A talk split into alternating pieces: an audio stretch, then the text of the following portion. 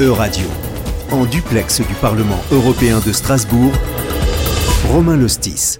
Merci à toutes et à tous d'écouter Radio pour cette interview au Parlement européen à Strasbourg. À l'occasion de cette session plénière des 705 eurodéputés, nous recevons Caroline Rose. Bonjour. Bonjour. Caroline Rose, vous êtes députée européenne française, membre du groupe des Verts et rapporteur pour avis sur un texte qui est devenu l'objet d'une lutte ardue ici au Parlement européen, mais pas que, euh, également dans les rues de Strasbourg, puisque euh, cette semaine, des manifestations ont été organisées en marge de ce vote. Un vote donc qui porte sur le règlement sur la restauration de la Alors pour euh, rappel, il s'agit d'une proposition faite à la base donc par la Commission européenne l'année dernière, dans le cadre des objectifs que s'est fixé l'Union européenne en matière de neutralité carbone à atteindre d'ici 2050, mais aussi en matière de préservation de la biodiversité Or, ce texte a un problème, il n'a tout simplement pas été adopté euh, par la commission interne au Parlement européen qui était chargée de l'étudier, ce texte, avant de le proposer en session plénière. Donc c'est la commission Envie qui n'a pas obtenu de majorité. Nous sommes dorénavant en juillet pour cette session plénière. Le débat a eu lieu, le vote aura lieu euh, demain. Nous allons euh, revenir sur, sur ces débats ensemble, mais d'abord, donc pour finir avec ce contexte, dans l'état actuel, quels objectifs et quels changements ce règlement sur la restauration de la nature euh, impliquerait-il s'il était adopté? Alors déjà, il faut savoir que euh, cette loi, euh, c'est la première depuis 30 ans qui nous est proposée puisque en termes de loi sur la restauration de la nature, en fait, c'est la première, mais avant cela, on avait la directive Habitat qui a 30 ans. Donc, elle commence à être un petit peu, je dirais, obsolète. Maintenant, il est soumis en plénière. Ce que j'entends et le débat que j'entends ce matin, alors déjà, il faut savoir qu'il euh, y a un jeu euh, politique du PPE en interne, un petit peu euh, la guéguerre en interne du PPE qui fait que on a des fake news. On nous parle de sécurité alimentaire, que finalement ce texte, ben ça va au-delà. On n'aura plus de, paysans. On n'aura plus d'agriculteurs, on n'aura plus de pêcheurs. Sauf qu'à un moment donné, moi, en commission pêche, euh, si on détériore les fonds marins, si on n'a plus d'écosystèmes marins en bonne santé, finalement, on n'aura plus de pêcheurs. Donc finalement, on aura tout perdu.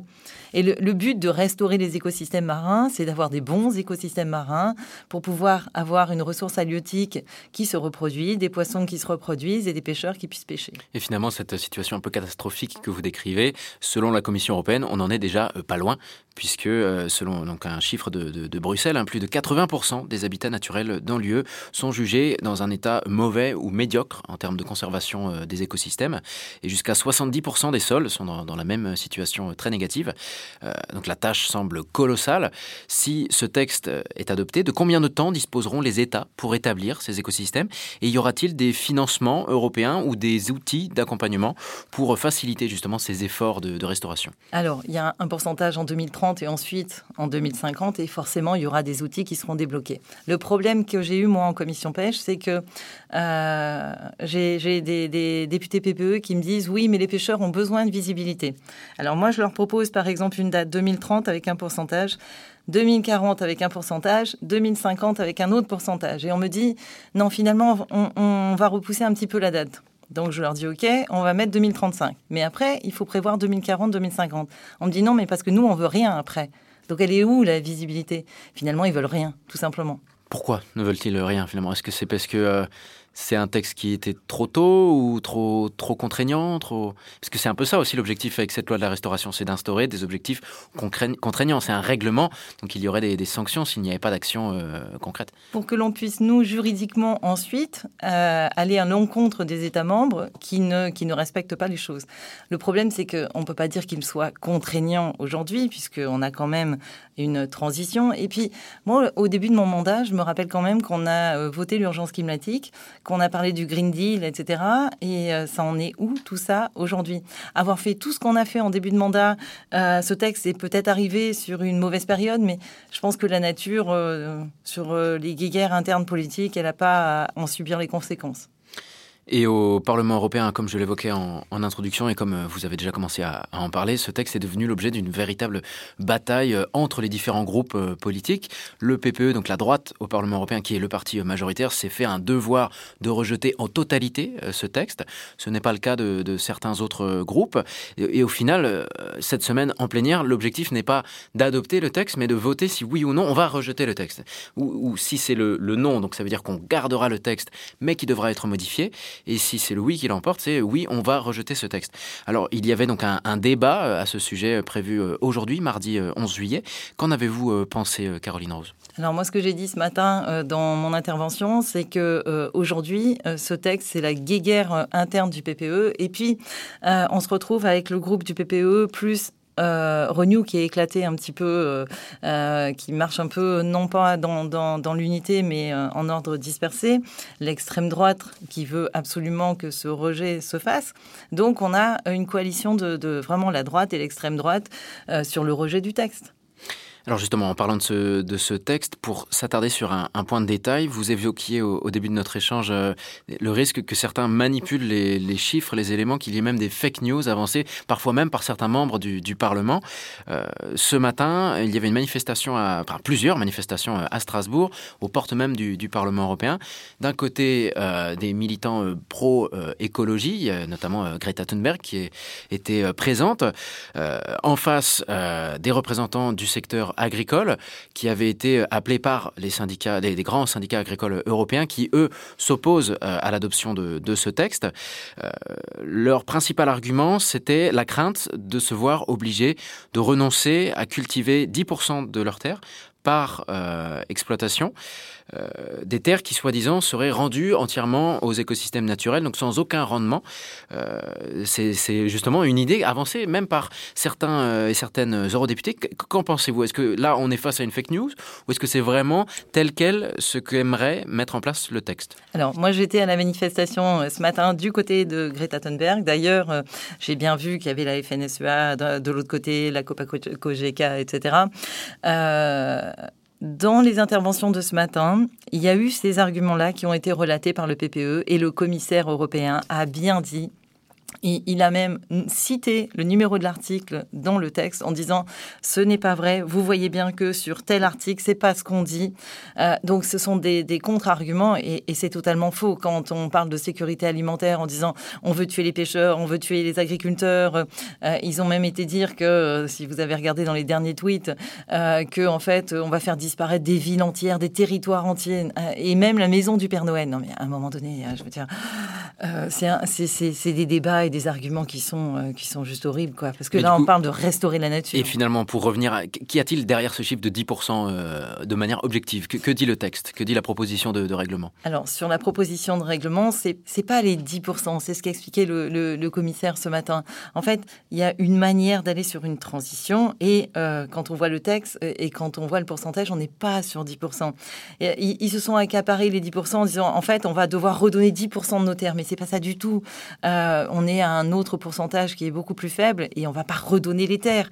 Euh, on a l'impression que si j'ai bien compris, on, parle de 20% euh, comment de d'ici à 2000 40, euh, on, les, on, enfin, les États s'engagent à restaurer 20% de leurs espaces naturels qui sont endommagés. Mhm. Euh, et d'ici à 2050, ces 20% deviendront tout espace euh, qui doit nécessairement faire l'objet d'une restauration. C'est ça. Et le problème de la définition est très important. Et c'est un petit peu ce que j'ai vécu moi aussi en négociation en commission pêche. pour faire en sorte que les États bougent, je dirais, pour euh, aller chercher des données et euh, faire des expertises sur certaines zones où on n'a pas d'éléments, on leur dit, bon ben, euh, on leur pousse un petit peu, on, les met un petit peu sous, sous, des contraintes en leur disant, voilà, il faut qu'on arrive à un bon état écologique d'un certain nombre de pourcentages. les zones où on n'a pas l'état écologique connu, on les met en mauvais état. Le fait de les mettre en mauvais état, ça va pousser les États membres à aller voir dans quel état sont ces zones. Et c'est un petit peu tout ça euh, qui fait que, mais euh, on ne demande pas de restituer 10% euh, des terres. Hein, mais du coup, est-ce que finalement, le risque de voir à court terme, ou en tout cas de, voir euh, stagner, voire baisser la production alimentaire européenne Est-ce qu'il est réel ce, risque? Mais pas du tout, mais pas du tout. Et puis il faut revoir surtout le mode de consommation, le mode de production. Est-ce que euh, continuer à, polluer euh, les terres par l'industrie, l'agro-industrie, les pêcheurs, les pêcher avec des techniques de pêche qui sont totalement destructrices, est-ce que c'est ça qu'on veut continuer à faire? À un moment donné, à force de faire ça, on n'aura plus rien. Donc justement, on veut régénérer la nature, restaurer la nature pour pouvoir continuer à manger tout simplement et, euh, et à nourrir un petit peu euh, nos populations.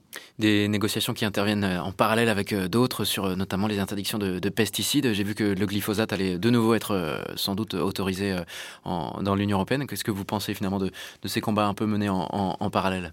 Ah Alors, j'avais pas vu, oui, le, le, pins. Alors, j'étais en train de montrer mon, mon pins avec le coquelicot, nos pesticides. Non, il, moi, j'ai un petit maraîcher en bas de chez moi et il utilise à zéro pesticide et euh, euh, en ce moment il a une petite maladie sur, sur les tomates. Et ben il fait face à ça et il a toujours travaillé euh, sans pesticides. Ça fonctionne très bien il gagne bien sa vie. Et voilà il faut arrêter de polluer nos terres parce que à un moment donné à force de polluer les terres bon de toute façon après ça, la pollution va en mer mais à force de polluer la terre on pourra plus ensuite continuer à, travailler sur cette terre qui sera totalement polluée et où, il n'y a plus rien qui poussera Donc finalement à vous entendre si jamais il y a baisse de production ce sera parce qu'on continue le modèle bien sûr tout à fait. Un dernier volet de, ce texte, c'est aussi le volet pêche. Vous-même, Caroline Rose, vous faites partie, comme vous l'avez dit, de la commission pêche. Est-ce que vous pouvez nous en parler un petit peu plus des changements que, comment finalement restaurer euh, des écosystèmes si vastes? Parce qu'il n'y a pas de, il n'y a pas de haies, il n'y a pas de, bocage, il n'y a pas de rivière ou de frontières naturelles dans la mer. Finalement, tous les espaces communiquent euh, entre eux. C'est global.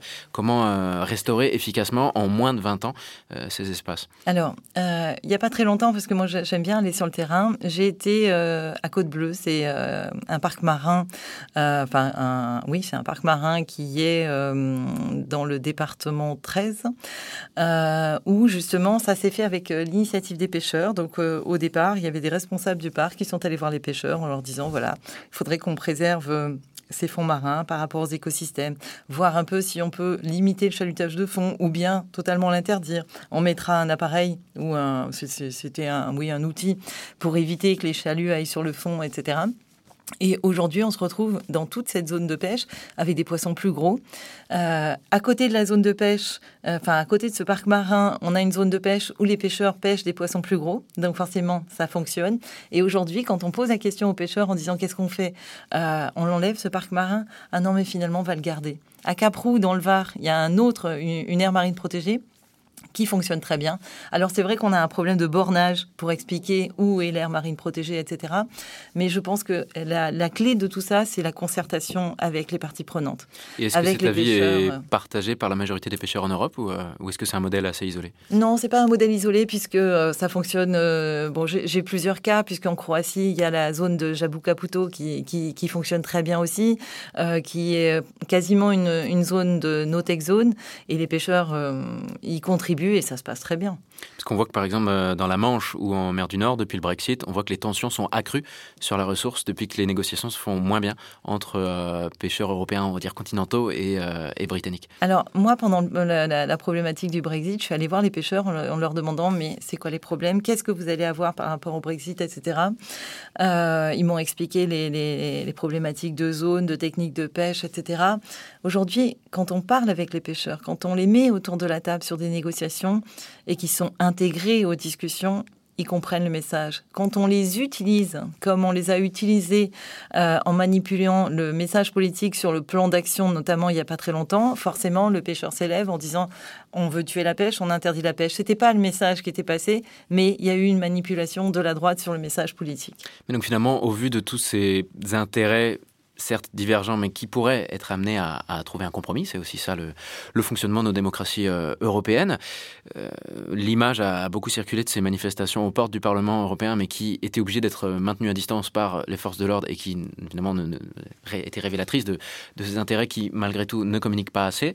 Euh, est-ce que, finalement, ce texte n'a pas été proposé trop vite? Ou est-ce que vous pensez que nos sociétés sont prêtes à faire ce qu'il faut pour, justement, concilier production alimentaire exploitation des ressources, et en même temps, bah, exploitation durable des ressources et restauration de, de la biodiversité. Mais qu'est-ce que nous voulons aujourd'hui? Quand on voit ce qui se passe au niveau de l'urgence climatique, moi, quand j'entends le président Macron parler d'une pause environnementale, c'est pas possible. Euh, l'urgence climatique, euh, les feux de forêt, euh, les tempêtes qu'il y a, les inondations ne font pas de pause climatique, elles font pas de pause environnementale. pourtant, cette pause a l'air de séduire, puisque c'est un, un, message qui est parfois repris. Il a été repris par la Belgique, je crois, même par la Commission européenne pendant un certain temps.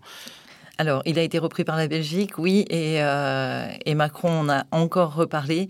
Je pense que c'est une aberration totale et c'est problématique et ça peut être pour moi catastrophique de faire une pause environnementale avec tout ce qui se passe actuellement.